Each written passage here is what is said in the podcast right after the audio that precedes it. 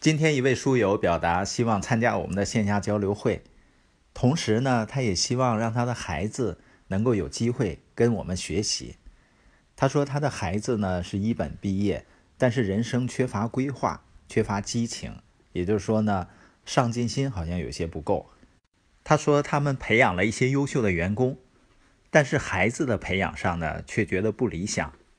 我跟他聊到了“激发”这个词，那今天呢，我们就谈。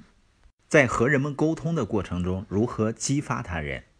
关于在沟通中如何激发他人，麦克斯韦尔总结了一个公式，叫激发方程式。它是这样的：他们知道什么，加上他们看到了什么，加上他们感受到什么，等于激发。也就是说，如果你在沟通的过程中能够把这三点协调整合，它就会给人以激发。受到激发后呢，人们通常会采取行动。我们看一下这三个要素中的第一点：人们需要知道什么？那些不善于跟人连接的人，在演讲的时候总是想着听众需要知道什么，他们想到的只是信息。实际上，连接不只是关于信息的，人们需要知道你是站在他们一边的。亚里士多德就认为啊，连接最重要的是。说话的人跟听众在感觉、渴望、希望、恐惧和激情上建立连接，这就给予人们定心丸，让他们知道他们可以信赖你，他们就愿意打开心门听你说话。那关于这方面，你如何沟通呢？有两点。第一呢，人们需要知道你理解他们并关注他们。你想想，你怎么能够被一个只关心自己的人激发呢？一个不在意他的听众的人，自我中心的人是很难跟别人连接的。要想跟人连接，人们需要知道你理解他们，他们需要感受到你是在为他们着想。优秀的沟通者都明白，人们是为自己的理由做事的，而不是为说话人的理由。所以呢，他们关注听者的需求，而不是自己的需求。演员丽萨·科克说：“啊，说闲话的人跟你谈别人。”无聊者跟你谈他们自己，优秀的谈话者跟你谈你自己，这就是连接者做的事儿。他们和你谈论你自己，他们说的是你的激励之语。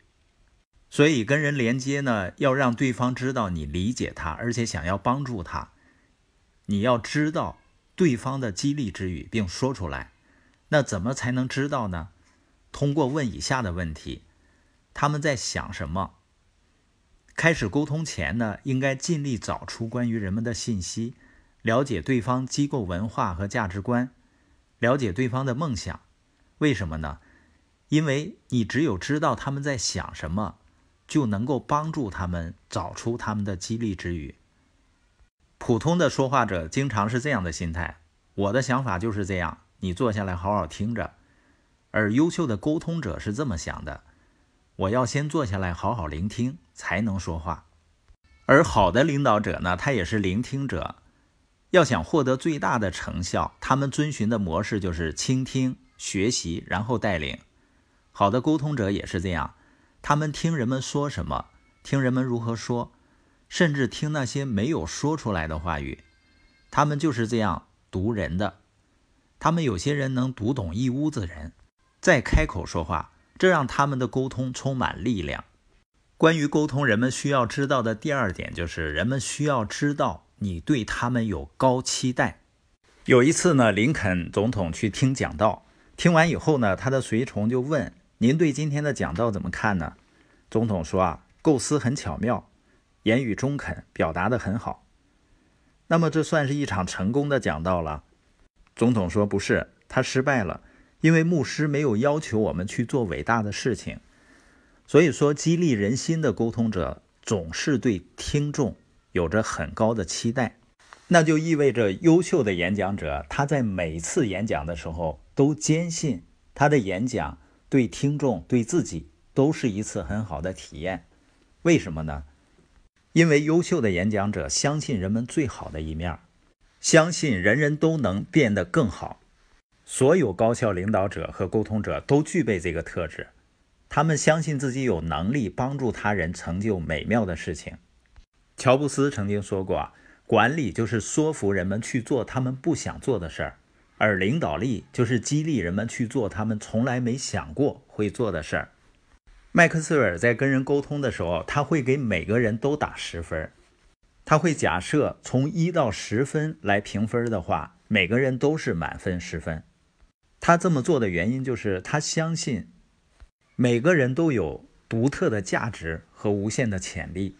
另外呢，他相信在大多数时候，人们会对别人的期待值有所回应。